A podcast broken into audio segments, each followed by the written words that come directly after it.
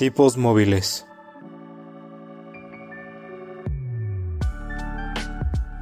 Un podcast que va más allá de los libros y de la realidad.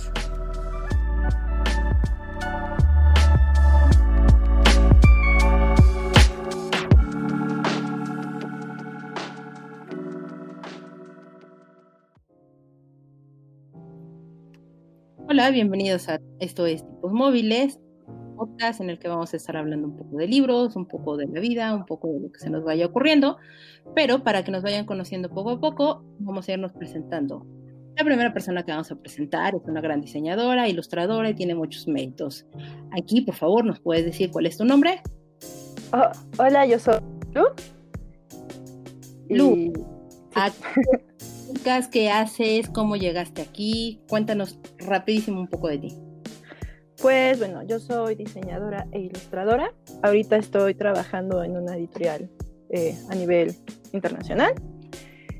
Y por fuera hago freelance para medios eh, de fármacos y para proyectos infantiles. Súper. Cuéntanos, ¿cómo llegaste a los libros, a la lectura, etcétera? Algo muy breve. de- Pues, breve. Desde niña eh, he padecido de hiperactividad y la forma en la que mis papás lograban como tranquilizar toda esa energía o canalizarla, mejor dicho, fue a partir de los libros. Pues ya me enamoré y es como, como llegué a ellos. Buenísimo. Y ahora tenemos a una persona más que también nos va a estar acompañando constantemente. Esta es nuestra voz principal que escuchamos en la entrada y que es un loco amante de los datos y los análisis. Por favor, dinos cómo te llamas. Hola, yo soy David, mucho gusto. Este, ¿Cómo estás, ¿qué David? otras Bien, bien, ¿y tú? ¿Cómo estás? Súper. Por favor, platícame cómo llegaste a este lugar. Ah, llegué conociendo, conociéndolas a las dos en, en la misma editorial en la que trabaja Lu. Eh, yo ya no trabajo ahí, pero ahí me hice muy buenas amistades y ustedes son parte de ellas y así es como llegué a este lugar. Súper. ¿Y cómo llegaste a los libros o cómo los libros han estado en tu vida? Muy breve. Llegué a los libros, este, porque desde chiquito me dio mucha curiosidad, porque mis papá, mi mamá y mi papá leían mucho, y pues empecé a leer yo también para seguir sus pasos.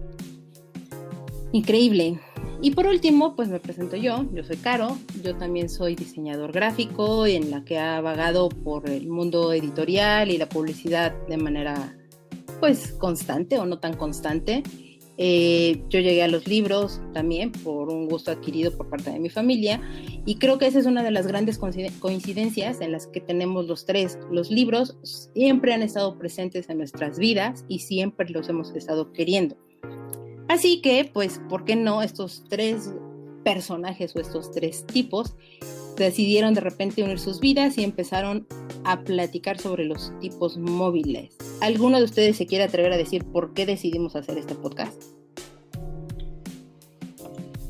Yo creo que decidimos hacer este podcast porque comenzó como un club de lectura, pero nos dimos cuenta de que era necesario también expresar nuestra forma de pensar y de sentir acerca de los libros con otras personas y de esta manera hacer más grande la comunidad de lectores que hace mucha falta en México.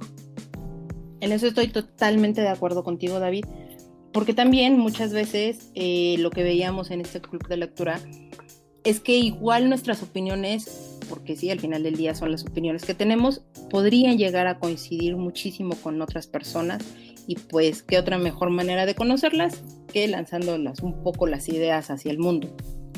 Eh, muchos posiblemente se preguntarán por qué tipos móviles, cómo es que surgió este nombre, y pues lo platicaré de una manera bastante rápida y sencilla. Los tipos móviles, para los que no están tan familiarizados precisamente con el mundo editorial, ni mucho menos con la imprenta, eh, digamos que es una pieza que, habitual, que es habitualmente metálica, que es como en una forma como de si fuera un rectángulo o un prisma rectangular, y que al final del día arriba se le ponía como una letra grabada, normalmente eran en madera o en metales, y con esto se llegaban a imprimir todos los libros que se conocían o que se hicieron muy en el principio de la vida la persona que más utilizó como esta forma de impresión o a quién se le atribuye como esto y que todo el mundo lo sabe, pues es a Gutenberg. Y no sé si alguno de ustedes quiera agregar como algo más al respecto. Pues es como ese juego de, aparte de el origen de los libros en esencia física, que vienen siendo los tipos móviles, también surgió a partir del juego de que somos tres personas que no, nos conocen y somos como esa parte de tipos que estamos en un constante movimiento.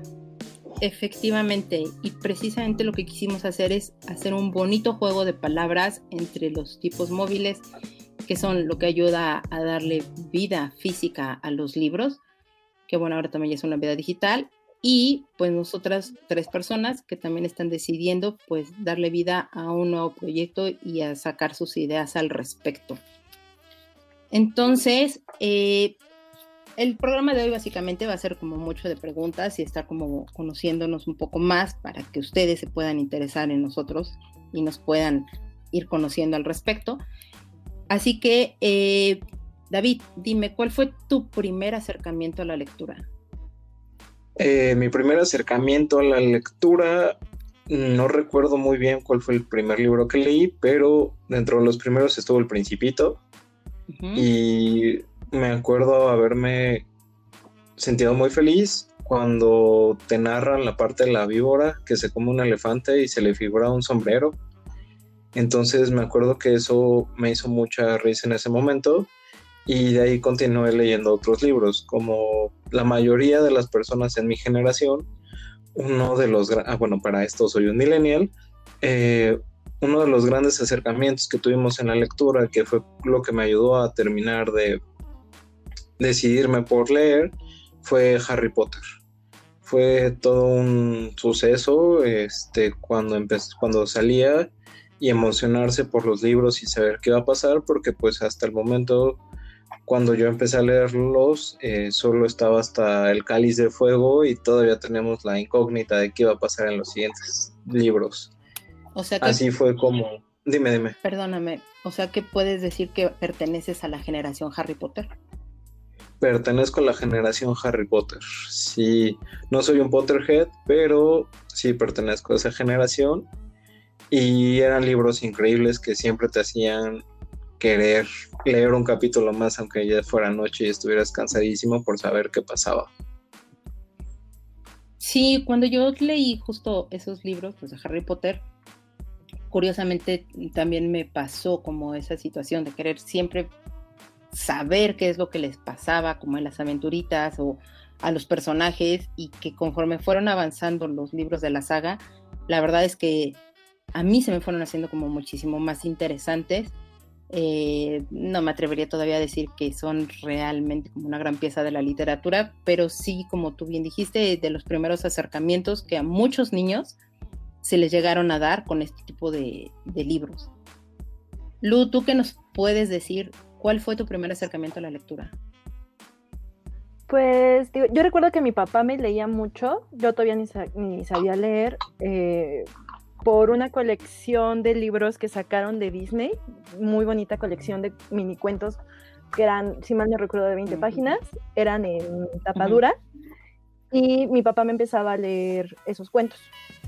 Después recuerdo que sacaron una edición en vinilos de Cricri y ya me estoy aquí balconeando la edad solita. este que traía los cuentos, o sea, traía las canciones, pero traía también como el cuento de la canción y es como el primer acercamiento que tuve a la lectura y parte de eso amo la ilustración. O sea, al final crecí rodeada de libros ilustrados. Ah, está súper bonito. Yo recuerdo que también aquí en mi casa teníamos como esta colección de los libros de Disney que dices, que creo que era la pequeña biblioteca o algo así se llamaba. Muy, muy bonitas las ediciones, eh, cuentos clásicos y no tan clásicos que se llegaban a ver. Y también este a mí me tocaron como estos, estos vinilos con los cuentos de Cricri, pero también existían como los de Disney y tú ibas como siguiendo eh, la historia que llegaba de las princesas o la historia de alguna de las aventuras de, de los personajes de Disney y los ibas siguiendo precisamente este, conforme iba avanzando el disco. Básicamente los audiolibros jóvenes no son es nuevos. Correcto, eh, eh, esta no es la gran novedad. Y como se darán cuenta, pues sí, los tres pertenecemos como totalmente como una generación de millennials, mayor o menor grado este, en ello, pero, pero pertenecemos en esta generación. Y en mi caso, mi acercamiento a la lectura, pues fue porque eh, les comentaba que mi familia siempre ha sido una familia como de lectores y mi mamá nos llegaba a contar de repente como muchos cuentos, muchos de la colección esta que comentabas, Lu, pero también eh, por azares de la vida necesitábamos hacer trayectos muy largos de, de, la ciudad hacia donde vivíamos nosotros. Y entonces mi mamá lo que hacía era inventarnos historias. Entonces yo me acuerdo que lo que más nos motivaba nos impulsaba mucho era despertar como esta parte de la imaginación y la creatividad.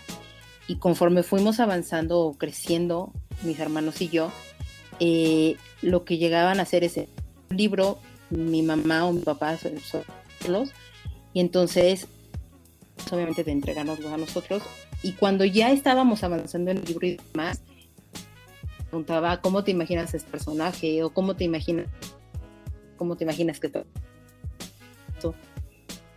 todo con la idea de poder tener como conversaciones alrededor de lo que eran los libros. Entonces yo recuerdo mucho que eso fue como el inicio de, de cómo yo empecé como, como en la parte lectora.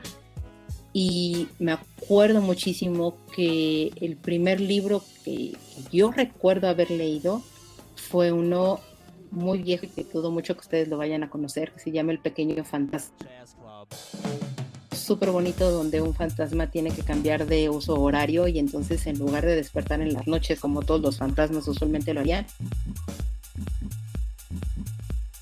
en el día, o sea, como toda aventura. En otro momento, pues igual se los podría platicar.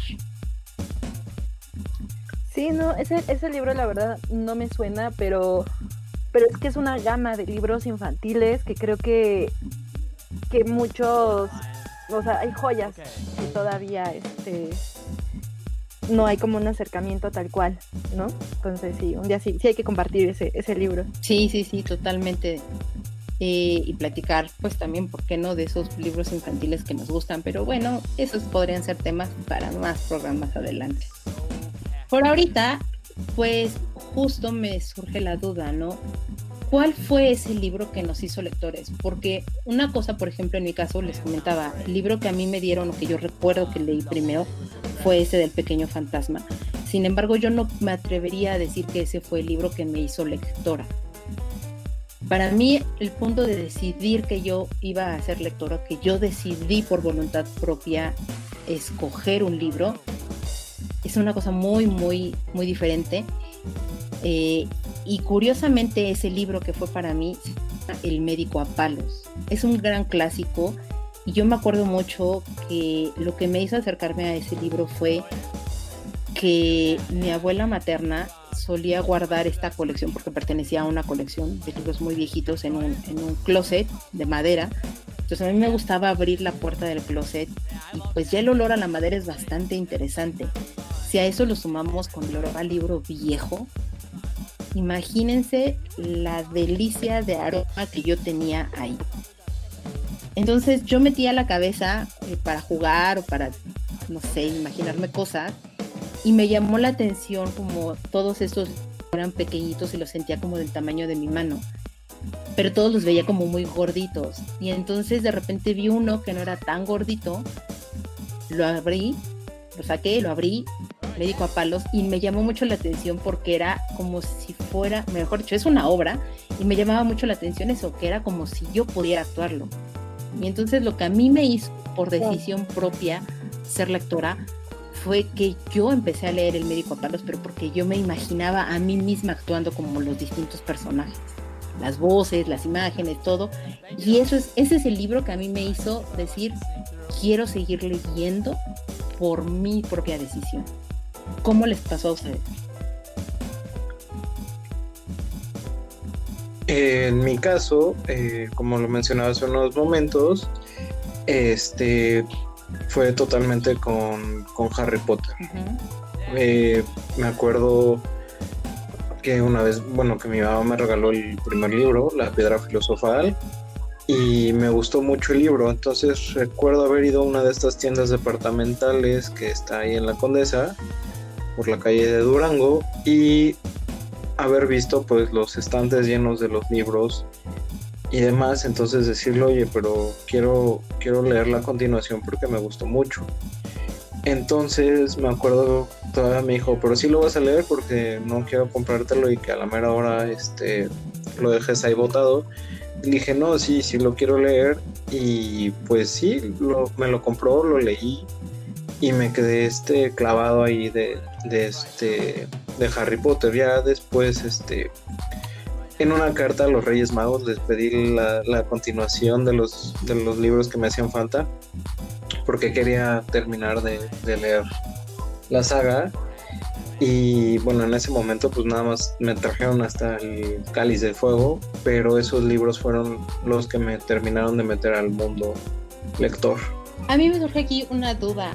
Entonces, por lo que entiendo, a ti te regalaron primero eh, el primer libro de Harry Potter, que es Harry Potter y la Piedra Filosofal, y entonces, digamos que el libro que te metió de lleno a la lectura, pues ya fue eh, La Cámara de los Secretos, a Harry Potter y la Cámara de los Secretos.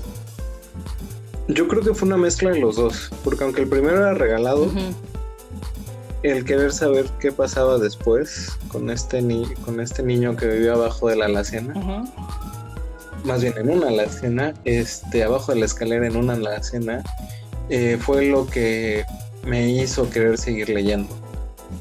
Y ya cuando llegó la Cámara de los Secretos, pues ya terminé de entrar por completo a ese mundo. Eso está bonito. ¿Y a ti, Lu? Yo, mi camino fue, o sea, empecé a ser lectora sin empezar a leer, por así decirlo, libros tal cual de literatura. Eh, tuve una época en la que estaba súper fascinada con Japón eh, para mí todo era, mi sueño era irme a estudiar a Japón, empecé a leer muchísimos mangas y mi mamá en un cumpleaños me regaló el libro de Memorias de una geisha. Eh, yo haber tenido como 12 años. Y ahí fue, o sea, inmediatamente compraba los mangas, pero más por la cuestión artística de las ilustraciones. Pero ahí fue cuando me enamoré de los libros. Los personajes, el desarrollo, las situaciones. O sea, puedo todavía hasta recuerdo de las primeras páginas la descripción que hacía el libro, pude sentir que estaba en Japón. Entonces ahí descubrí que se puede viajar por medio de los libros. Y fue como yo quedé enganchada. Luego pues estudié en una, o sea, tuve la ventaja de estudiar en una preparatoria que era un poco hippie. Entonces ahí daban mucha importancia a la parte de la lectura, tenían una biblioteca hermosa y pues también con mis abuelos tenían libros increíbles, ¿no? De hecho hay una colección que me regaló mi, mi abuelita, que es, se llama La Biblioteca del Niño Mexicano, que son libros de 1862, 1900 más o menos que son pequeños libros, de hecho por 12 centímetros más o menos, donde te van contando en 16 páginas pequeños fragmentos, leyendas o historias de lo que fue el México en ese siglo. Y la belleza de esos libros es que fueron ilustrados por Guadalupe Posada. Entonces, ahí empecé como a volverme muy fan de todos los libros de historia y de buscar autores e ilustradores que formaron parte de lo que es la cultura visual del país. Sí, de hecho, la verdad es que yo no había escuchado de esta biblioteca, la acabo de literal buscar ahorita. Y se ven súper bonitos los libros y ahorita que dijiste el tamaño que eran, era un tamaño perfecto, creo yo, para, para las manos de un niño. O sea, qué bonita colección. Sí, y lo mejor era que te acercaba a la cultura, ¿no? De hecho, bueno, eh, creo que en los libros de historia que actualmente y que incluso nos tocaron, hay muchas partes de cómo se forjó la nación que estos libros se le explican perfectamente y que no entiendo por qué no han volteado a verlos para volverlos a, editar. Sí, eso es lo que sería como bastante triste. Y tengo otra duda. Eh, ¿Te acuerdas cuál fue ese primer manga que llegaste a comprar? Que, o sea, o que te llegaron a regalar o comprar y que justo de ahí te enganchaste precisamente para, para seguir consumiendo este tipo de contenido. Sí, Las Guerreras Mágicas, que fue publicado por Editorial B. Sí, fue el primer, el primer acercamiento que tuve a, a un manga y ahí lo tengo guardado y es como uno de mis tesoros y amo a Clamp. Definitivamente amo a esas mujeres. Sí, yo también tengo una, una relación amor-odio, más amor que odio con ellas, pero de nuevo, eso también puede ser algo que, profundicemos y abarquemos en otro programa, que sería bastante como interesante y tener como esta, pues esta vista de, de, lado. Yo, ah, si les soy honesto, ay, perdón, eh, yo no conozco las guerreras mágicas, entonces las estoy googleando. No, está increíble y es una historia bastante fantasiosa. Creo que Clam tiene mucho que ver en ello. Pero que tiene o te narra y describe las personalidades de estas muchachitas de una manera bastante interesante y muy descriptiva y pues que obviamente tuvieron que mezclarlo como con, con robots gigantescos y luchas y todo para no descartar, supongo que, a otro tipo de público pero el arte que manejan estas mujeres es excesivamente hermoso. Y aparte es como, o sea, yo las amé porque fue el primer acercamiento que yo tuve a un manga en el que las heroínas eran un grupo de mujeres que sí les giraba la ardilla y que no estaban bajo los estándares que todavía sigue siendo el manga, ¿no? Esas mujeres bastante carnositas, voluptuosas que tienen otra connotación muy distinta y en esta yo, yo era súper fan, ¿no? Sobre todo de Lucy, era así de yo quiero ser Lucy, quiero mi espada y darme mi catorrazos. Incluso jugaba y mi perra era mocona. La pobre se me quedaba diciendo como estas en drogas, pero era increíble. Sí, es, es muy divertido, eh, es, es entretenida la historia y también disfrutar, insisto, para mí disfrutar el arte que hacen estas mujeres es una gozada visual literalmente porque hay muchísimos trabajos que han hecho. Pero, de nuevo, podemos profundizarlo como en otro momento. Y ahora que mencionabas justo Memorias de una geisha, me hiciste recordar una muy bonita anécdota de ello. Ese libro, eh, recuerdo que a mi mamá se lo prestaron, eh, una compañera del trabajo hace muchos, muchos años, se lo prestó y mi mamá empezó a leerlo y estaba muy entretenida. Y en una ocasión me acuerdo que al día siguiente dijo, estoy sumamente cansada y si traía unas ojeras así increíbles. Y fue a causa del libro, porque dice que empezó a leerlo en la noche para ver qué es lo que sucedía. Y siguió leyendo y dijo, bueno, al siguiente punto y aparte y ya le paró, pero pues estaba, o mejor dicho, se, se metió tanto en la historia y en este universo o en este mundo que le estaban contando que se siguió hasta las casi 4 de la mañana leyendo y normalmente nos despertábamos a las 5, 5 y media de la mañana. Entonces se dan cuenta que mi, mi sacrosanta madre durmió casi nada.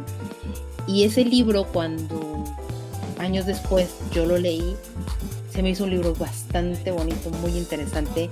Como bien dices Lu, eh, es un libro que te hace viajar y que te avienta totalmente a, la época en donde se desarrolla la, la historia y te hace viajar totalmente por ese Japón de esa época donde las geishas eran abundantes, ¿no? Entonces es, es, muy bello y pues bueno, no quise dejar pasar un poco la oportunidad sobre esta bonita anécdota. Léanlo, jóvenes, léanlo. Nunca se van a... Se escucha, se escucha. Es, se escucha bien, nunca lo he leído, pero sí se escucha bastante es bien. Es muy bonita la historia y aquí tengo una pregunta obligada para ello, Lu. ¿Viste la película? Sí. ¿Te gustó? Híjole, si nos vamos con la cuestión del lenguaje cinematográfico, creo que tiene una fotografía hermosa, sobre todo en las escenas cuando todavía es niña, uh -huh. pero siento que no le hizo justicia a la historia yo tengo esa percepción, siento que es muy linda, pero no sé, tengo ahí mi relación amor-odio entre la técnica y la adaptación del guion. ¿Tú? Sí, yo, yo mmm, creo que es una muy bonita adaptación del libro. Entendiéndose adaptación, es una versión totalmente desde la perspectiva de alguien más, en este caso del director, y, que, como bien dices, es, es, visualmente bonita, es atractiva, pero creo que a los que leímos el libro y a los que conocimos la historia de Chillo, si no mal recuerdo que ese es el nombre del personaje, sí. Eh, sí nos quedó o nos faltó como más, ¿no? Como, como esta emoción y como ese sentimiento y, ese cariño que en algún punto arrojaste o derramaste totalmente como en el personaje, no lo, no lo pudieron trasladar hacia la pantalla. Sí. Creo que ahí he cortado algo. Porque incluso la actriz no se me hizo mala la actuación pero efectivamente la emoción y la empatía que sientes hacia la protagonista no la sentí en la versión cinematográfica como en la versión del libro, ¿no? Que al final yo siento que, que cada vez que alguien lee un libro, somos directores de esa propia historia y vamos a tener una versión que incluso tú tuviste ni otro lector tuvo, y es en donde viene el peligro de las desilusiones. Es donde yo siempre he recomendado, antes de ver una película, lean el libro.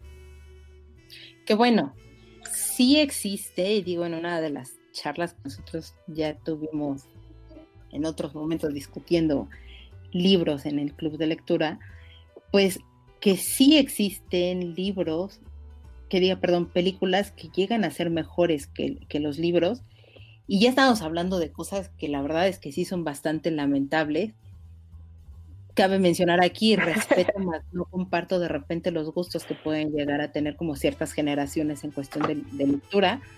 Sin embargo, eh, pues creo que sí hay cosas que de repente es muchísimo mejor la película.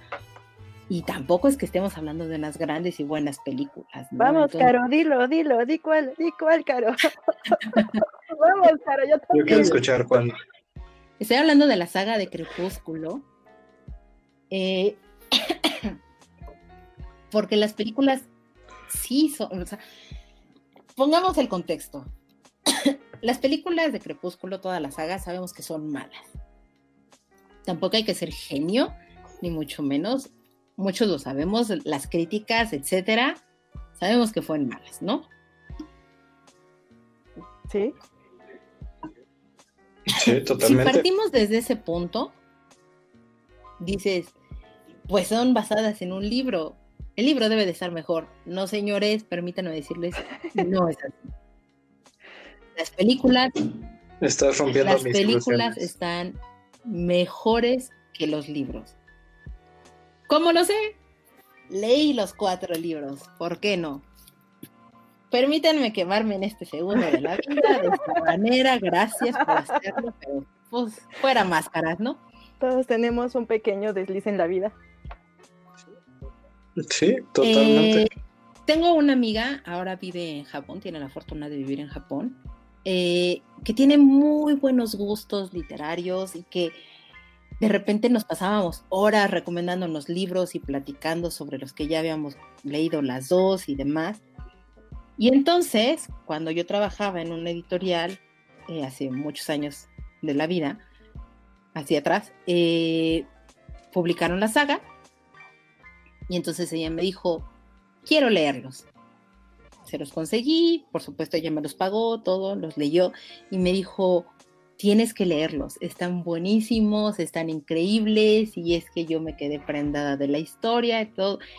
Yo dije, ¿es en serio? O sea, había escuchado bastantes críticas al respecto de los libros, de la autora, etcétera. Pero dije, bueno, si ella me lo está diciendo, pues no puede ser tan malo. O sea, ha leído a, Dickens, ha leído a, Christian Andersen, ha leído a Conan Doyle, o sea, les estoy hablando de literatura dura, dura, y ruda. Y dije, pues no puede ser malo, o sea, realmente no puede ser tan malo, ¿no? Toma dos. La señorita leyendo los cuatro libros, porque, ¿por qué no? Lo, lo pude haber dejado en uno. Dije, no, no, no, tengo que encontrar qué es lo que atrapó a esta mujer. No, sí fueron bastante malos. nadie me va a regresar ese tiempo preciado de mi vida después de haber leído los libros. Y pues les mencionaba, trabajaba en la editorial que publicó en su momento esos libros y nos regalaban las cortesías de la proyección de la sala, como la premier, ¿no? Cuando salieron las películas. Y entonces, pues yo tenía los boletos para las películas y yo dije, esto se lo va a regalar a alguien. O sea, ya perdí mucho tiempo leyéndolos y todavía viéndolos. Pues no. ¿Y qué creen? Vi las películas también. ¿Y qué team eres? ¿Jacob o Edward? Ninguno de los dos. Ninguno de los dos era la pregunta obligada, totalmente de acuerdo, totalmente de acuerdo. Pero resulta que otra amiga, una muy buena amiga, pues de repente sí tiene como este gusto muy de, muy de teen y, así. Y entonces me dijo, es que tengo muchas ganas de ver estas películas y no sé qué, acompáñame y bla. Y le dije, no gastemos dinero, yo tengo los boletos. Entonces, en todas las premier, pues gastaba mis boletos con ella. Y este, y por eso vi las cuatro películas, no, cinco películas, no sé cuántas películas fueron, fueron muchas películas, cuatro o cinco, fueron. Cinco, ¿no? Creo. Todas me las eché, todas me las cinco. Y entonces dije, ah, mira, arreglaron esta parte mejor en la película que en el libro. Qué interesante. Yo tengo una teoría. Es que yo siento, por ejemplo, yo sí soy muy fan de Anne Rice. Mm. De hecho, de los pocos adaptaciones del libro a película que me han gustado es Entrevista con el vampiro. Y siento que los que crecimos con Entrevista con el vampiro, Los chicos perdidos, todo ese tipo de, de películas que hablaban de este personaje mítico, pues sí te queda mucho a deber, ¿sabes? O sea, no te, o sea, no, no te van a poner a un vampiro con problemas de adolescente, de amo a la morra, pero no la amo y la trato mal y luego me la acerco y soy un celoso posesivo. No sé, o sea, yo siento que chicos, si ya leyeron Crepúsculo, tienen que leer Anne Rice para que entiendan un poco el por qué hay generación que no más, ¿no?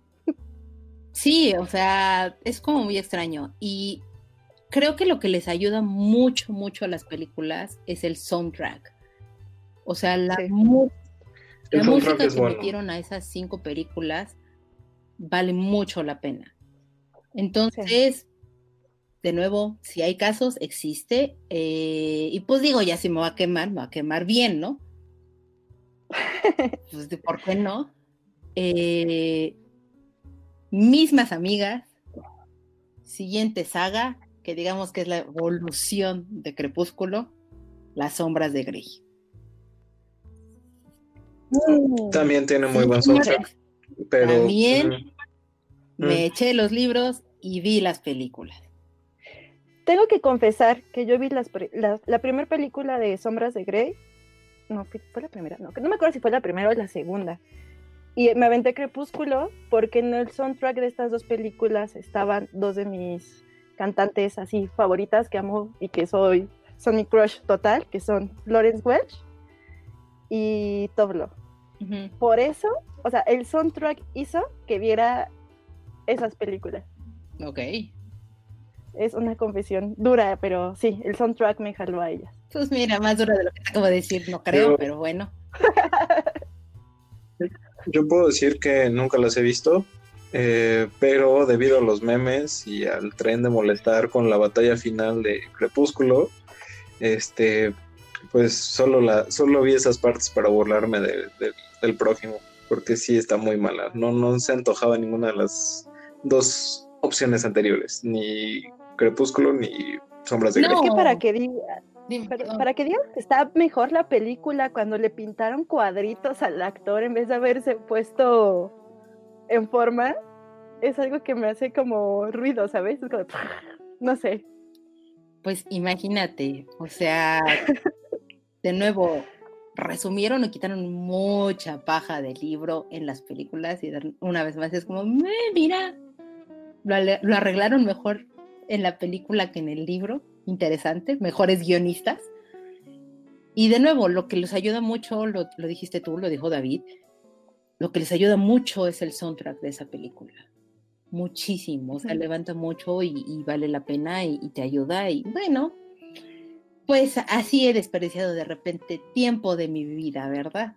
viendo las cosas. Son, son, muy, son muy pocas adaptaciones de libros y películas que realmente valen la pena. A mi memoria solo viene El Señor de los Anillos, que tanto películas como libros son obras de arte, son magníficas, hermosas. Peter Jackson hizo un trabajo Yo increíble. confieso que no he leído nada del Señor de los Anillos, pero para mí las películas son una clase Jesús. magistral de una fotografía. Es hermosa la fotografía. Sí, deberías de, deberías de leer los libros y de ver las versiones hey. extendidas. Son muy buenos libros, son muy buenas películas. Habrá gente que diga que no, ni mucho menos, pero la verdad es que cuando estamos hablando del señor Tolkien, estamos hablando de palabras mayores, un lingüista que se, se esmeró y se dedicó en pensar cada uno de los lenguajes de cada una de las regiones donde iban a estar haciendo como esta travesía. Eso es priceless, o sea, no tiene precio, no tiene nada, este, nada que, que quejarse a alguien. Y Peter Jackson, efectivamente, David, se metió demasiado en, en, en la literatura, se metió demasiado en el universo, en la Tierra Media. Habrá gente que se lo imagine de esa manera, de gente que no se lo imagina así, pero al final del día creo que supo traer a la vida eh, pues el universo de Tolkien, ¿no? Y de una manera pues bastante decente. Muchos se quejan ya de, de las demás películas que fueron después de, de la trilogía, pero basándonos únicamente en El Señor de los Anillos, creo que tanto los libros como las películas sí son una, una gran joya. Totalmente Sí de debes de acuerdo. verlo. Sí debe de ser algo que debes de ver totalmente. De hecho, lo tengo para mi checklist de este año leer. de libros que tengo que leer. Lo tengo para diciembre o noviembre. Los tengo así ya ahí. Pues fecha. mira, yo te podría decir que empieces un poquito antes, ok. ¿Por qué se lo acaba? porque lo que pasa es que eh, precisamente como Tolkien hace toda una un nuevo lenguaje hablando literal, ¿no? De, de cómo la forma en cómo hablaban y por ende de los nombres que existen dentro de la saga, de repente puede ser un poco pesado. Sí, O sea, no es imposible leerlo, no es que te aleje, pero creo que si no estás acostumbrado a leer nombres muy rebuscados, muy complicados y que se estén repitiendo de una manera constante, así de hijo de Arathon, sobrino de, de Juan de las Pitas Gaitas y así, ¿sabes? O sea, sí te hacen como todo el árbol genealógico solamente para decir, háblale al tipo que esté enfrente de ti, ¿no? Una cosa Bueno, así. pero al final ya sabemos de árboles genealógicos con García Márquez. Creo que, podemos superar lo demás. Sí. No, no, espera, espera, no avances tan rápido, eso, eso es un tema delicado todavía, por favor. Entonces, Habrá programa de eso, jóvenes. Sí, no, ya, próximamente, próximamente. Eh, pero definitivamente sí, Tolkien creo que sí debe de ser uno de los autores que la gente le debe de dar una oportunidad, que por lo menos sí debería de tratar de, de leerlo un poco. Y tengo una amiga que ella, por ella, de repente conseguí como el amor a Tolkien y a mi autor favorito, eh, que justo ella, el día que era el cumpleaños de Bilbo, ese día iniciaba a leer El Señor de los Anillos 1. La comunidad del anillo, Wow. que, uff, con esta, ¿cómo se llamaba? Rigobert, no, ya se me fue el nombre, ahorita lo busco y les digo el nombre de la tía. ¿Lobelia? No sé de qué No. estamos hablando, de ¿Cómo repente un choque de distintas tías hablándolo en el modo más del planeta y hablándolo de la tía No, de es uno de los libros de- que había- leído, entonces Es, es la tía de Frodo, pero no me acuerdo bien cómo se llama, que se quiere quedar con la herencia y todo el asunto. que sí es entonces, Lobelia. este, creo Pero que sí es bueno. Lobelia. Eh, No. eh, sí, o sea, el punto es este. Los tres creo que pensamos en la misma persona, qué malas personas. Pero bueno, después del chiste local, paréntesis, perdónenos, bonitos lectores. Sí, sí es, sí es Lobelia. Lobelia, Lobelia mucho cuidado, ya. Mucho. Sí, no, ya, ya. Ese eh, sí, o sea, Tolkien sí es una gran recomendación que debe existir y, y no me parecería nada arriesgado ni atrevido decir que puede ser una buena literatura para niños, entiéndase niños ya como de 11, 12 años, y que los empiezan a llevar hacia ese camino, ¿no? Y esto me... Totalmente. perdón, perdón, por favor. Eh, nos da... Ah, no, que nos da Tolkien para hablar un capítulo completo de, de del Señor de los Anillos y su respectivo... Sí, sí, sí, totalmente. totalmente. de acuerdo contigo. Y bueno, eh, justo me surge ahorita una duda al respecto de decir, ¿tienen ustedes algún tipo de género en particular al que sean fanáticos?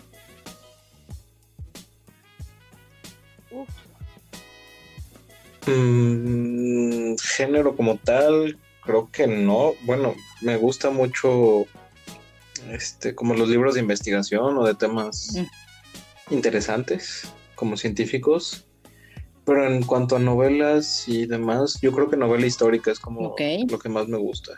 A mí me gusta la literatura cruda y pura. Eh, siempre he dicho que soy súper fan de Alfaguara y de Six Barral. Este. Mucho, mucho, mucho, mucho.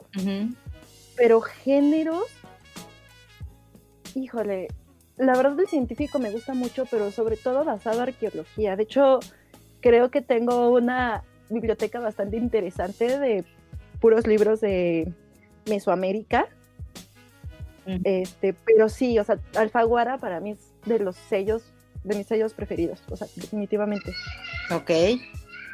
Mm, en mi caso, híjole, no sé, creo que yo me iría un poco a la fantasía creo que me gusta mucho, pero también me gusta mucho el thriller. Descubrí en la de, de los años que llevo leyendo que es algo que disfruto demasiado y que me gusta porque aparte trato de ganarle al autor o a la historia tratando yo de resolver quién, quién fue el asesino. Eh, eso me gusta como mucho. Y he descubierto eh, que creo que es un poco, no puedo decir exactamente que es terror, porque, o sea, tipo de Stephen King y eso creo que no, no, no voy por ahí. Pero no sé, es de repente como este otro tipo de psicológico y que juega un poco con la mente de las personas y las situaciones y eso me gusta, me atrae. No sé, una cosa muy rara. Investigadora. Sí, raro, raro, pero pues por ahí voy, o sea, luego le digo que no como a una novela histórica o, a algo, algo de ensayo, porque no, tampoco le digo que no, pero tampoco es lo que abunda en mis libreros, la verdad, ¿eh? debo confesar, debo confesarlo. Ahorita ya hay más, este, ya, ya tengo como pero y ahorita que estamos hablando de títulos ¿Tienen algún libro que los haya marcado, que sea su libro favorito? Uy, esa es la pregunta de la vida. Sí, sí, sí. Tengo sí, muchos libros favoritos, perdón, que te eh, David, no sé si quieras. Adelante, adelante. no, adelante, este, claro, por favor. Yo, como tal favorito, tengo muchos libros que me, que me gustan, que me han hecho. Mm, pero sí tengo un autor favorito, por ejemplo. Ustedes ya lo saben, hasta el cansancio y todo, pero para la gente nueva que ¿y quiénes somos? Gaiman. Entonces, la forma en cómo este hombre teje las historias, las va contando, las va narrando, y cómo eh, ciertos personajes de repente van apareciendo entre un libro y otro, pero sin querer, o, o no sé si mi cerebro así los conecta es algo que me gusta mucho. Me ha gustado y es algo que me ha gustado muchísimo. Wow. ¿Tú, David? Eh, vaya, eh, en mi caso tengo mm, dos libros favoritos. Eh, uno es este El médico de Noah Gordon. Le hicieron una película 2012, 2013, no recuerdo bien la fecha, pero la verdad no, no le hace justicia. Es un muy buen libro, se los recomiendo. Y el otro es de un autor español que se llama Alberto Vázquez Figueroa y se llama Piratas. Son, son mis dos libros favoritos. Eh, no, no, no, les puedo contar como mucho de la historia porque hay alguien que lo está leyendo y entonces este, lo, lo, voy a spoilear lo leo. Si lo lee, digo, si cuento, entonces mejor otro día con más calma. sí. sí, no, ya sé que me matarías. Pero sí, este. La película es del 2013, David. La del médico. 2013. Ah, ya, se, ya son unos cuantos ayeres, ya casi 10 años. Qué rápido, casi. Híjole, yo creo que tengo dos, pero uno fue por la cuestión más como emocional, que la, en el momento en que la leí, que de hecho fue un libro de club de lectura, mm. que es Donde habitan los ángeles que es un libro hermoso que cualquier persona no lectora puede empezar por ahí a convertirse en un gran lector.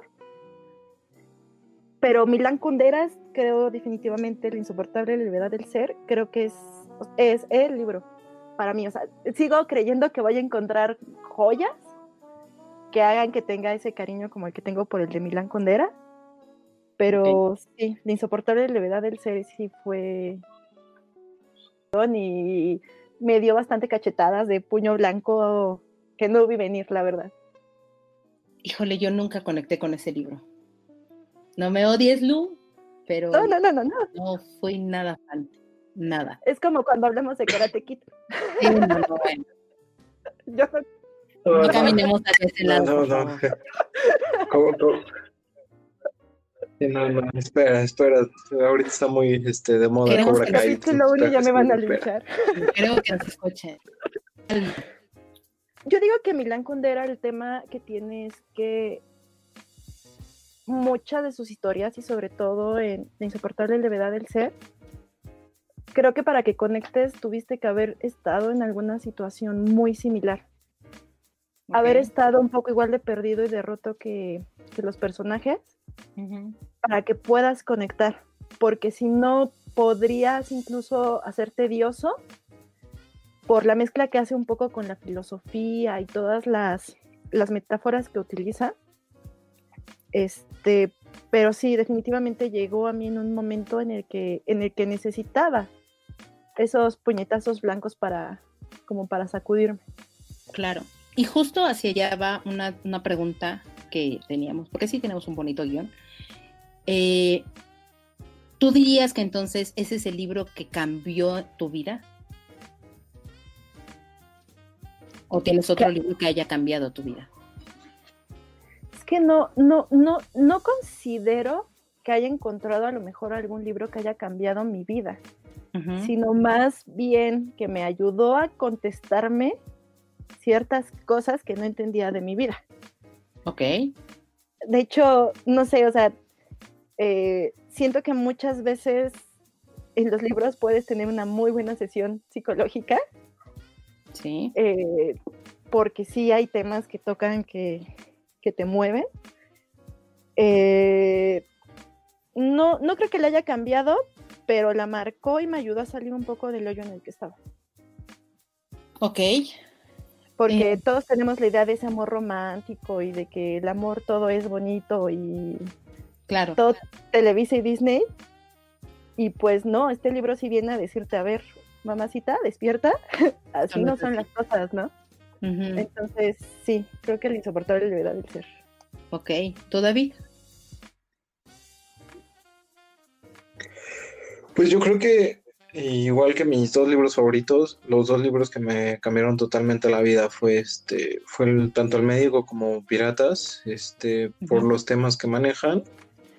Eh, como este da, bueno, ya, ya creo que ya llegaste a esa parte, pero que es como hacer hasta lo imposible por cumplir lo que quieres en la vida, ¿no? Entonces, este, ambos libros tratan como el mismo, el mismo tema. Y ah, antes de que se me olvide, retomando un poquito como lo que decías de que no conectaste con lo de Milán Kundera, si mal no recuerdo, en La sombra del viento de Carlos Ruiz Zafón, menciona que a veces nosotros no escogemos a los libros, sino los libros son como los que nos escogen y nos llegan en el momento en el que los necesitamos. Entonces, es como la parte romántica y poética de los libros, este, y pues tal vez Kundera no te llegó en el momento en que lo necesitabas. Sí, claro. Pero, por ejemplo, a Lucy. Y entonces es como bonito ese creer que los libros tienen alma y escogen al lector en el momento en que necesita saber algo de ellos. Eh, sí, sí, totalmente de acuerdo. Pues yo no sé si realmente hay un libro que me haya cambiado la vida, pero es un libro que es el más he leído en, todos mis años de lectora, que me gusta mucho cómo está narrado, los personajes, eh, un poco fríamente dices es la peor época del mundo, Carolina, ¿cómo puedes estar? Pero me gusta mucho Orgullo y Prejuicio de Jane Austen. De repente, tener una papá en algún momento, básicamente para mí, lo que mencionaba David de Safón, es, es parte de lo que toda la vida, ¿no? Los libros llegan en el momento exacto de tu vida cuando más lo necesitas sin que tú lo sepas, se escoge a ti. Y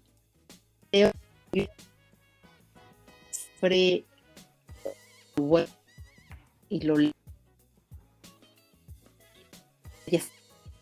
sigue emocionando, me sigue doliendo, me sigue haciendo reír más.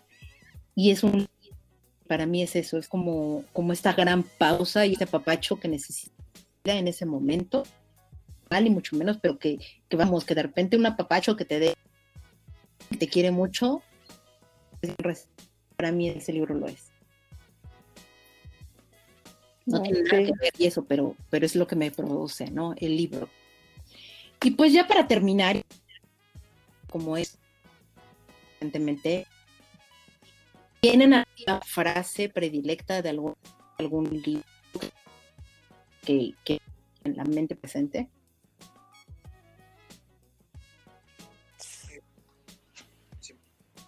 Eh, yo sí tengo... Yo sí tengo una que precisamente es de, de Milán Condera y es de La levedad del ser, que incluso me la quiero tatuar, que es allí donde habla el corazón es de mala educación que la razón lo contradiga. Oh, Creo que necesitamos en este mundo más corazón y algo que, a mí me ha dejado ahorita la pandemia, como a todos, aparte de este bonito club de lectura y este podcast, el que hay cosas que no dije en su momento y que ahorita la incertidumbre me hace cuestionarme si habrá tiempo para decirlas y todo porque el cerebro se puso de metiche. Entonces, al final, sí, chicos, a veces hay que también dejar tantito el corazón ahí en, en la cancha. Sí, sí lo creo. Pues en mi caso es una frase que leí en una ocasión mientras trabajaba el autor y no me gustó, pero la frase me gustó. O sea, para que nos despidamos, es de Orhan Pamuk, que se, la frase dice, un día leí un libro y toda mi vida cambió. Wow. Y los libros siempre, siempre, siempre, sea bueno, sea malo, nos cambia algo en la vida. Entonces, pues bueno, Totalmente de acuerdo. no me queda más que agradecer su presencia. Muchas gracias, Lu. Muchas gracias, David, por estar esta noche conmigo. Y no me queda más que despedirme e invitarlos a que nos escuchen cada 15 días, cada lunes se va a estar publicando este programa por aquí, por Spotify, que lo recomienden con sus amigos, con sus conocidos, que nos sigan, por supuesto, en nuestras redes sociales, Twitter, Instagram, como tipos móviles. Además, que escuchen nuestra playlist semanal con el mood que los vamos a estar compartiendo para que inicien muy bien ustedes la semana. Y nos vemos. Hasta luego.